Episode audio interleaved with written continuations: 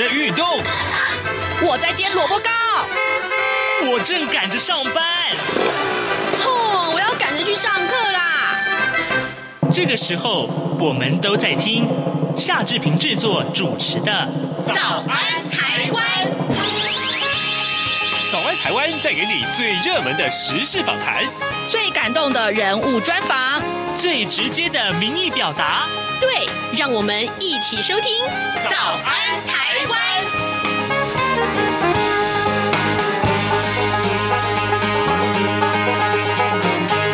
安台湾，我是夏志平。今天是二零二三年的一月二十号，星期五。从今天开始，台湾民众要享受一个长达九天的假期。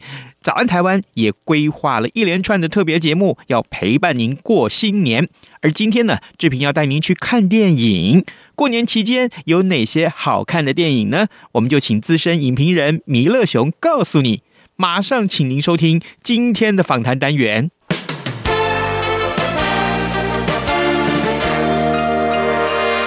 早安，笔记本。这里是中央广播电台台湾之音，您所收听的节目是《早安台湾》，我是夏志平。各位听众，大家好！过年期间要做什么休闲活动呢？哎，当然是看电影喽。每一年过年的时间啊，这么长的假期，你要么就出去走一走，要么就是看各种平台啊，像这个 Netflix 啊，像这个爱奇艺，点点点点点。好，可是你终究还是要选几部电影，走进电影。影院去看，对不对？我们今天这位受访者，他告诉我说，春节看电影已经是一种仪式。嗯，讲到这里，你就知道他是谁了。每一回我们聊电影，总是请到资深的影评人弥勒熊，熊哥，你早。哎，志平哥早，全国听友大家新年快乐，新年快乐，哎，非常的好。这个嗯、今天我们来聊聊。过年有什么电影可以看？贺岁强档、呃。其实现在过年的那个档期啊，已经跟以前稍微有点不一样。诶它等于就是说，在前一个礼拜或者是后一个礼拜都算在那个整个的那个范围里面。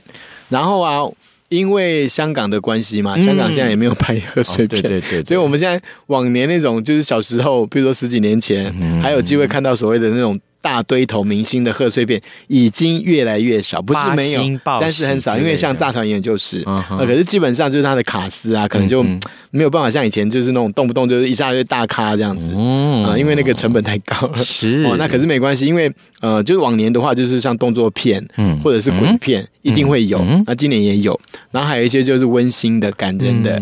然后我觉得真的真的。很多人啊，完全不看电影，嗯、但是他过年一定会跟着家人去看。从前台湾还有诸葛亮，对不对？嗯、他的片子也都是过年上演啊。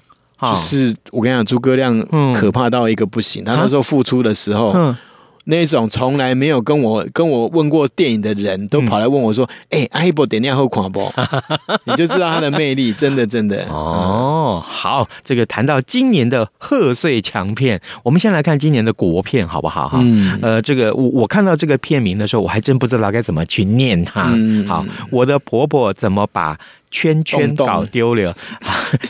你念洞洞也可以啊，零零也可以啊，中心就两个圆圈嘛。啊，到底是、呃、其实其实那个圈圈应该是呃，它有很多含义啦。嗯，就是我们平常有时候，比如说你写落字了，嗯，或者写错字，或者干嘛，或者忘记了，都会用圈圈或叉叉嘛。对对，那这个里面的圈圈是代表戒指哦，就是中心里被求婚的戒指。哦，就是辉哥，辉哥要求婚，是。就是呃，他在许杰辉，他在那个电视版的时候追他追的很辛苦，嗯，然后这边就继续在追，在电影版里面继续追，然后圈圈还有一个就是钟欣凌，他有一个不为人知的秘密，嗯，就是他非常非常喜欢炎亚纶演的角色，嗯，然后你知道吗？嗯，在戏里呢，嗯哼，嗯哼，导演居然给他一个福利，就是面对面直接给他亲下去。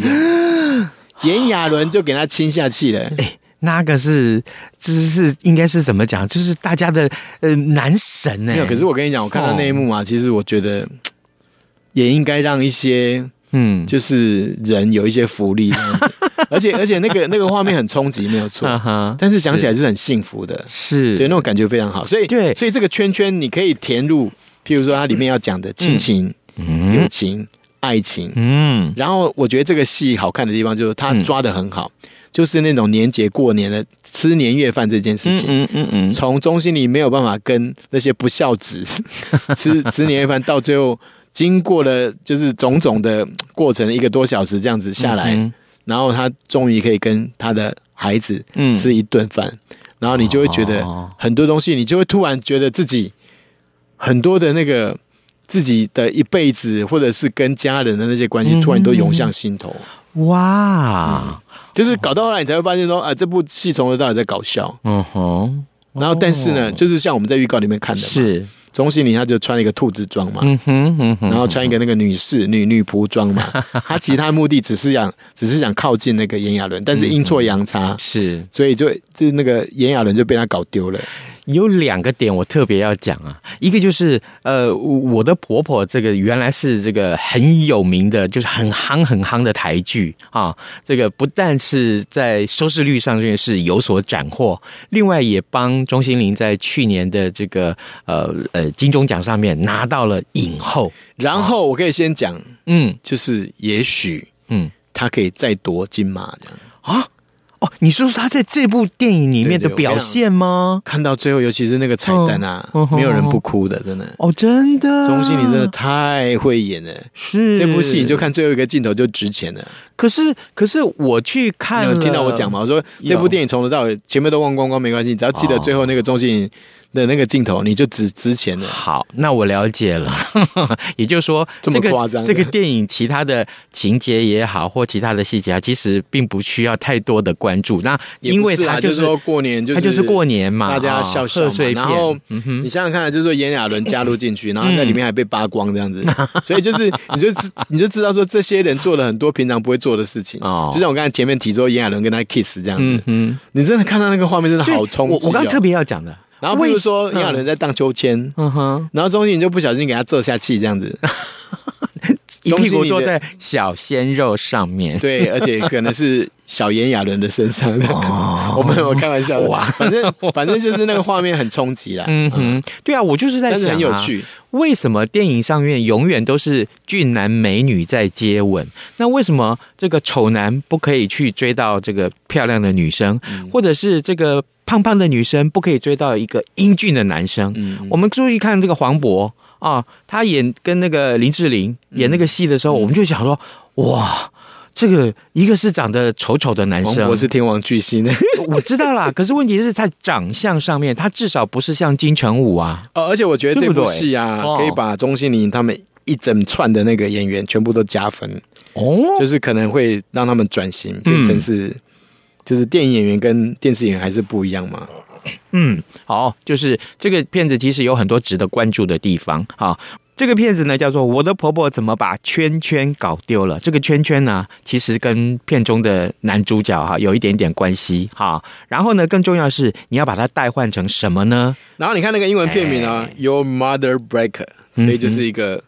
从头到尾在搞事情的妈妈，就是就是我们都认为说妈妈应该是怎么样怎么样这样，但是刚好相反，妈妈是主角，而且这个胖妈妈很可爱，就是她从头到尾阴错阳差搞了很多事情，然后变得难以收拾这样，然后全部人都出马，所以虽然说出现的角色非常多，但是我觉得他们把角色塑造的相当好，是每个角色都很鲜明。你刚刚提到的那个他的制作人啊，陈慧琳，嗯，哎，听说大有来头啊，她是那个女子图鉴，台北女子图鉴的编剧啊。那个然后也是这个戏的编剧，很有争议性的那个台北女子，怎么讲？就是虽然改编，但是你有很多东东西要就是符合我们台湾的现在嘛。对，对，对。嗯，尤其是像志平本身是台南人哦，所以所以我觉得第一二集的时候，真的很多人心里不平衡。对，这个到后面他到新加坡什么就嗯，感觉就不一样了。是，对对。女子图鉴这个这个戏，我们在节目中没有聊，但是呢，我真的觉得，我真心认为，其实它很值得聊。啦，就是说，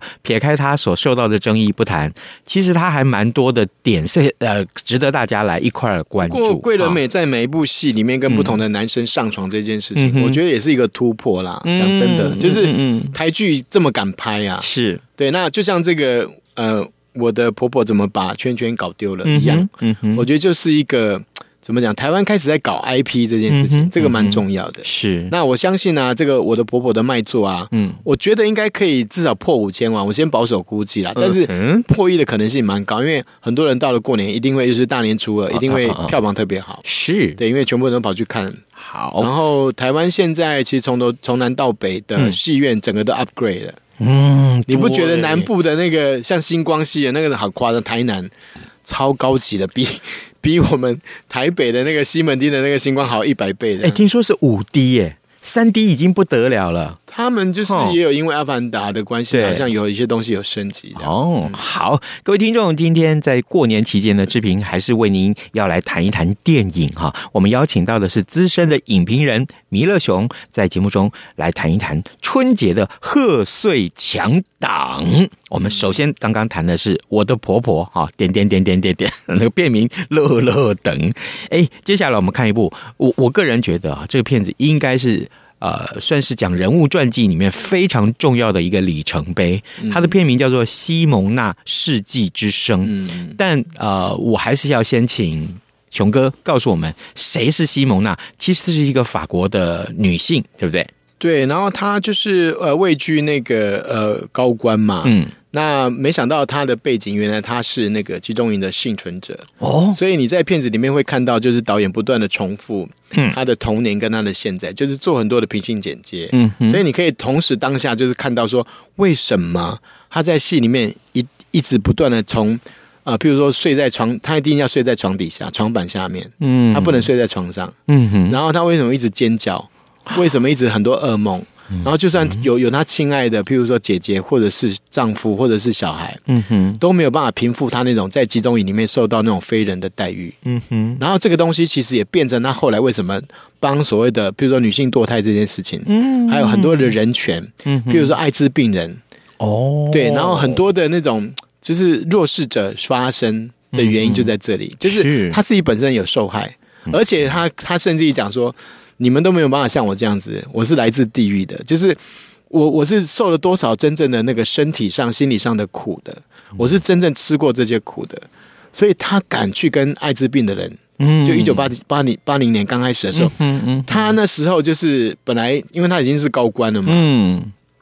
所以电视台要呃，就是安排访问，然后要叫他假装嗯，从一个病房里面走出来发表一篇言论，嗯，结果他就说不行，你一定要让我见到一个真正艾滋病的人哦，我要跟他面谈。然后当他们时间到的时候去敲门的时候，就没想到他没出来，因为他在里面哭到不行。哦，他跟那个人交谈之后，他了解了，是就是艾滋病并不是像大家想的，嗯，就是所谓的同同性恋的那个什么世纪世纪世纪病毒这样子，因为这个东西有很多东西怎么讲，就是究竟它来自哪里？有很多东西是一种一种悲剧，或者是大家对它的不认识，就像我们现在的武汉病毒也是一样啊，就是我们其实重要的是要怎么去击败它，而不是去。救责很多很多东西，因为当然救责很重要，可是基本上就是像艾滋病这样的东西，我们现在已经可以防防范了。对，就它就像已经像慢性病一样了。没有，就像说很多人吸毒啊、用针头啊什么的，然后都有可能感染。是，大家现在对艾滋病就不不像以前那么样的惧怕，跟所谓的带有歧视。所以这个东西其实都是他们努力出来的。嗯，那他为什么会为什么会一直不断的那么坚强的去坚持他的理念？而且你可以，我觉得当然很厉害，就是说一个女生在全部是男生的这些议员或者是这个团体里面，怎么样去铿锵有力的去演讲，坚持自己的理念，然后去击败那些反对他的人。哇哦！然后得到最后的胜利，甚至于他没有胜利，但是他还能够继续坚持下去。这个是非常非常不容易。从熊哥告诉我们这些剧情，我们大概可以看得出来啊，这个《西蒙娜世纪之声》啊，这个很重要的电影，它讲的是二十世纪法国最重要的女性，也是前欧洲议会的议长西蒙娜韦伊啊，她的这个传奇的生平的这个故事。那当然了，呃呃，这样一个故事，经过了刚刚熊哥所说，很因为本身就已经非常具有传奇性，所以整个演来剧本的安排。剪接，然后再像这这个演员也很卖力，呃，就是说他用特殊化妆从年轻演到老之外，嗯、然后其实里面换了大概两三个演员，嗯、但是最主要最主要的那个女主角，她的确是用呃一直演到她可能七八十岁这样子，嗯，嗯，然后你还可以看到，就是导演用了非常非常多巨细靡遗的重现的集中营当时他们的生活真正的样态。嗯哼，所以我们就开玩笑说，看了这个电影，你就会觉得流麻沟你看不到的都可以来这里看。哦，原来你可以真正的感受到。你看，比如说像流麻沟穿的衣服就好了。嗯嗯嗯，怎么可能那么干净？是是。然后男生男犯人跟女犯人一定是分开的，没有什么还可以谈恋爱这件事情。对对对。然后你就可以在这里面看到，就是集中营里面生活那种，我救了你。嗯，他的妈妈救了其中一个女生，嗯嗯，因为她被打打倒在地，然后拿东西给她吃。后来妈妈自己没得吃，还被这个女的抢走，所以他就会觉得很不平。为什么这些苦难的人要压迫其他更更悲哀的人？但是他从这个东西里面了解很多人性的东西。嗯，所以我觉得这个电影的伟大就在这边。他花很多时间，花很多的精力，你会觉得怎么到现在还有人敢，或是肯，或是能够做到去重现这些画面？是，我觉得很伟大。比如说火车。他他完全没有，就是叫 key 刚的对吧？嗯、就是我该给你看什么，我就给你看什么。嗯嗯，不是用嘴巴讲的，是 这个很厉害。哦，而且呃，花很多钱。我们刚刚聊到这部电影很重要的精神，就是呃，西蒙娜她一直争取各式各样我们所熟知的现在觉觉得啊是稀松平常的人权啊。刚刚你所提到的，真的真的真的真的，我们现在讲女权或什么的啊，啊，这电影里面有谈到妓女。嗯，对不对啊？就是所以，所以我觉得，嗯，这这我在看完预告的时候，至少我会觉得说，这是今年很重要的一部电影啊！一定一定要抽空去看。还有就是《玫瑰人生》的导演啊，他之前就专门拍这种所谓的人物传记片嘛，所以你可以知道，我觉得他因为《玫瑰人生》的成功，也让投资方就是更愿意投资在他身上。嗯，那我觉得每分钱都有花在刀口上了。是，就是你可以看到那个效果，真的。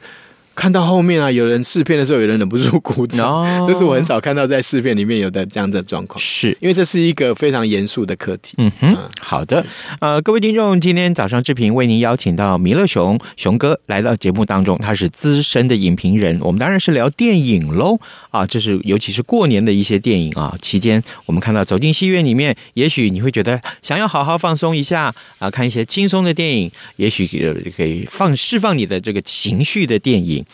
接下来我们看一看，哎，Tom Hanks，嗯。啊，汤姆汉克斯，他他又又有作品要搬上大荧幕。上次我们看到这个在《猫王》那部片子里面，嗯嗯、他演猫王的经纪人，他是一个大胖子，嗯，可是呢，哎，现在他瘦下来了，他演的是、嗯、是瘦瘦的自己吗？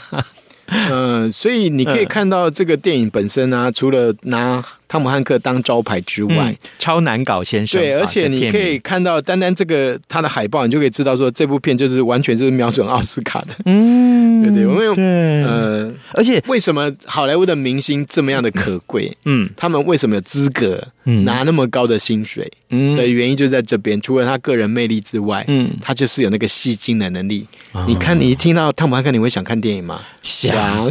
想，对，一个就是二话不说这样。嗯，对，因为嗯，这些用功的演员，他总是有办法诠释角色的时候，加进自己的想法，那这个想法成为一种中心思想，从头贯贯穿到尾啊，像 Meryl Streep。对不对？他也是他的演演法，就是觉得哇，浑然天成。Tom Hanks 啊，不遑多让，也是如此。这甚至于这个呃，在我看到这个海报上面有一只猫。哦，好漂亮的一只猫，呃，就是说猫也是主角。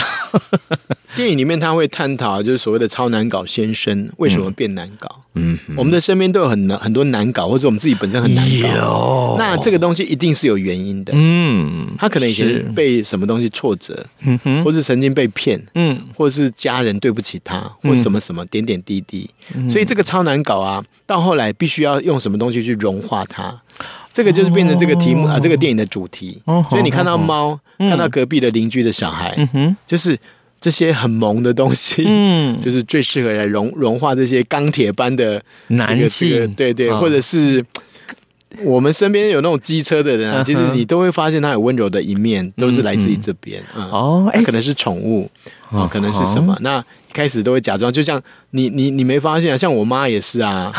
譬如说我我弟养一只狗啊，然后就一直骂，其实没搞啦，那那。就后来你知你会发现那只狗一直变胖啊？为什么？因为阿嬷养的狗都是最胖，他就一天到晚在喂它吃东西，然后你就发现啊，就是如果两个人呃，比如说我弟跟那个我妈站在那边。你知道狗会朝谁摇摇尾巴吗？朝谁？朝妈妈，或者先奔向谁吗？嗯，朝妈妈。对啊，因为妈妈不会打它，哦，妈妈也不会怪它，就一直喂它吃东西，一直给我吃，你给我吃不够肥，不够胖的。可是狗不是只能吃狗粮吗？没有啊，我们台湾人养狗很多都满是乱吃啊。哦，就是那个剩菜剩饭哪里有什么？对啊，对啊，狗都照吃不误啊。当然现在不行啊，什么巧克力什么太咸也不行啊。这是我们后来知道的啦。好，这个我们从这个呃超难搞先生聊到熊妈，不是，就是说，我觉得老人家都怎么讲，就是心里面都有一块有一块那个区域啊，是他不准人家去碰他，也不是，是他不愿意让你看到的哦。是你以为就是这些人都没办法被融融化溶解吗？不，不会。我们在还没有试图了解他之前，我们就先给他安上一个标签，认为他难搞。可是这可能是错误的哟。对啊，对啊，因为怎么讲？我觉得人生在世啊，一辈子啊，他有很多的故事，不是只有大明星有，嗯哼，不是只有大人物才有。是对这些小人物，其实都很还蛮值得，因为我们身边总是会有碰到很多这些。不起眼的人嘛，嗯哼哼哼，呃，其实呃，超难搞先生他原先是一部瑞典电影，叫《明天别再来敲门》啊，这这当中就是说明这个呃，这一位 Tom Hanks 他所饰演的这个已已经丧妻的，可是我跟你讲啊，就是重拍的好莱坞的的东西，通常都卖的比原始版要好十十几二十倍哦，至少。啊，还有行销啊，还有大明星加持啊，啊对啊，所以对不对？所以剧本很重要，但是明星的光环也很重要。嗯哼，哦，好，这个当然，呃，这个片子啊，这个也受到，就是说，如果你在过年的时候喜欢看一些温馨的片子啊，这个片子是很适合的啊。而且我觉得，嗯、怎么讲，就是。可以静静的去欣赏了。嗯，对对对，嗯哼，好，尤其是当各位很重视演技这件事情的时候啊，听到汤姆汉克就想看啊，怎么都不用讲的。预期他一定会被奥斯卡提名啊，或者说至少在里面拿到一些奖项。我们以前就讲过嘛，传记片或是人物的，嗯，很重视，譬如说呃。这样子偏偏向的这样子的方式的，嗯哼，其实都很容易被提名。嗯，好，呃，各位听众，今天早上之评为您邀请到资深的影评人弥勒熊，在节目中跟大家聊电影，特别是呢，呃，过年期间。你要看什么片子呢？呃，也许你窝在家里面看这个呃 OTT 哈平台的上面这些片子啊，我相信他们也会推出。没有啊，很多啊，也也也有。独行侠啊，对，独行侠已经上线了哦，然后还还在还在台湾重演，票房还是好到不行。是啊，是啊，很多男生都看七八次，没办法，我没办法哎。真的，我我我我我，那只能说汤姆汉克斯就不是我的菜这样子。好，好，另外还有一部片子也是过年期间会上映的，就是《挚友梅根》，挚是窒息的窒。嗯嗯，哎，看这个片名感觉就像恐怖片呢。对对对，哈，他我觉得导演很聪明，就是这个呃温子仁他们的这个监制的片子嘛。对对对，他们的系统，譬如说像拍夺魂剧啊、婴儿房啊，嗯。然后丽婴房啊，然后这些这些什么，你把他们所做的作品的系列一摊开来，你就会发现这是其来有致啊。然后就是，我觉得就是人类对于 AI 真的是既爱又恐怖，就是又害怕。嗯哼，就像现在 AI 啊，嗯，你知道吗？现在有新的那个 AI 的软体，就是嗯，你给他下指令用文字哦，你给他下指令，比如说我看到一个国王，然后怎样怎样怎样，然后怎么，就是 AI 就立刻帮你画一张图出来。啊，对，我知道，我我然后现在有那种什么深层模、嗯、模拟的那个嘛，嗯嗯，之前不是有发生过那个影片假的，是，是现在完全都可以做到。对，这些个 App，所以这些东西就会变成说，啊、如果它变成像以前有什么鬼娃娃，嗯哼，或者像日本那种娃娃，啊、然后什么什么有贞子，有人养养养到就是那个那个头发会变长，什么，就是大家对于这种所谓的娃娃附附身这种东西都。嗯本来就已经有既有的那个既定印象嘛，哦、然后他又把这个东西跟最新最新的这种什么 IC 啊、晶片啊，然后这种人工智慧做结合啊，嗯哼，是。所以他这个片子，你虽然说看起来是恐怖片，但是他其实非常重视那个剧情的铺排，嗯，所以你看完你会觉得就是很合理。是，我觉得我觉得我们我最喜欢看的恐怖片就是像这种的，就是你一定要合理，你不要给我突然什么跑出来吓人啊什么的，是。就是莫名其妙。你看完你就觉得我只是被吓而已，这个就很想骂叉叉叉的。Uh-huh, 这个戏的剧情其实就是描述在玩具公司上班的一个工程师啊，他就打造了一个具有自我意识的拟真机器人，就是刚刚熊哥你所提到的这个 AI 的技术。然后他的拥有者是一个跟那个呃娃娃就是几乎是一样高的、一样大、一样年纪的模样的人。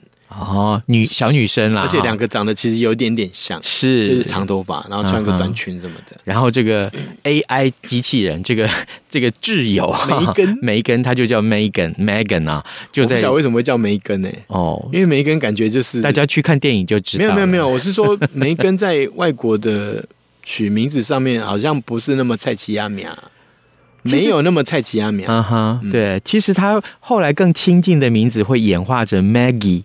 嗯，好，梅基 Maggie 其实就是一个比较昵称的那个感觉，啊哈，好，但是呢，呃，这个呃，可爱的这个 AI 洋娃娃哈，竟然在这个片子里面做出了很多让你觉得惊悚的事情。我觉得第一个吸引我就是预告片里面那个娃娃在跳那个很诡异的舞的时候，他其实是演员在里面。然后他的关节有故意给他弄一个硬硬的东西，嗯然后手部有套手套，所以看起来 K K 啊，没有没有没有，然后那个脸啊，脸是真的完全一个面具，所以你看到他有一些眨眼睛啊、讲话什么的，或者是发出声音，他有故意把它呃模拟过，就是变成是像机器人的声音，所以那个那个逼真程度是非常够的。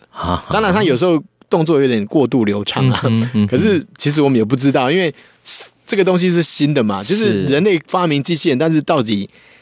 以后可能十年后，也许真的有一个，就是动作可以流畅到这个程度的机器人出现，嗯嗯、我觉得也不知道这样子。但是你没有想到，这个可爱的这个 Megan 啊，是一个机器人，是一个娃娃吧？嗯、没想到在这个戏里面会做出一些你觉得一个小女生不应该做出来的行动。所以，所以，所以我觉得他很福音于就是好莱坞的那个就是规则，就是恐怖片的规则。嗯、所以里面呢、啊，就是你最后最后。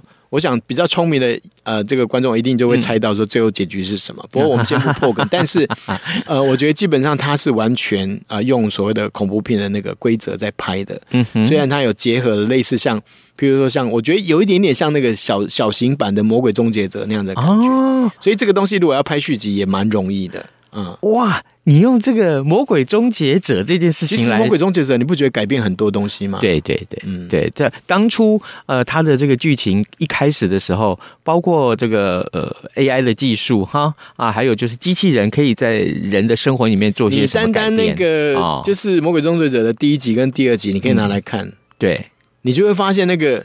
整个等级就差很多，对，而且还有就是，作为一个呃反派人物，居然受欢迎到将来变成正派的英雄。我想，因为 因为那个导演他就有讲，嗯，他说当阿诺啊，就是、就是卡麦隆啊，对，就阿诺看到这个剧本，然后就是站在他面前的时候，嗯，他就说。就是你啊，嗯、就是你了，不用再选了。不是啊，你那个你那个样子，那个叫短不的，然后 你都不讲话，就是已经很恐怖了吧？嗯哼，就那种威胁感啊，那种那种给人家那种压力的感觉啊。是，好，这个各位听众，所以所以这个梅根就是这样，啊、你看他那个面无表情。嗯，然后但是又会跳舞，然后杀人前还有一个一个什么仪式的感觉 啊，比如说像呃这个志平讲说呃在在森林里面像那个兔子在爬这样子，对对对对，那个很恐怖啊。好，这个过年适不适合看？因为类型片其实就很受欢迎，所以我在想，这部片的卖座应该是前一二名，是绝对跑不掉。嗯，好极了。好，呃，各位听众，今天早上志平为您邀请到资深影评人弥勒熊来到节目当中，我们请熊哥为我们来介绍啊，过年期间我们所看到这些贺岁强档的电影。各位，呃，可以的话。进戏院去看看那个震撼的感觉，毕竟是不一样啊！嗯、我们还是呼吁大家可以买票进戏院去看电影。其实，其实就嗯呃联谊啦，对对对，主要是家人朋友之间。没错，嗯、没错。好，我们也非常谢谢熊哥今天来上节目了，谢谢你，新年快乐，大家拜拜，新年快乐，拜拜。金兔年数钱数到吐，央广新年粉砖活动开跑喽！快到央广台湾台语迷众页、央广台湾客语粉丝团，拍下兔年收到的红包照片，上传至活动贴文底下，就符合参加资格喽！你就有机会拿到央广限量礼物，数量有限，送完为止。RTI 中央广播电台祝你万事如意，迎新年，玉兔迎春望全年。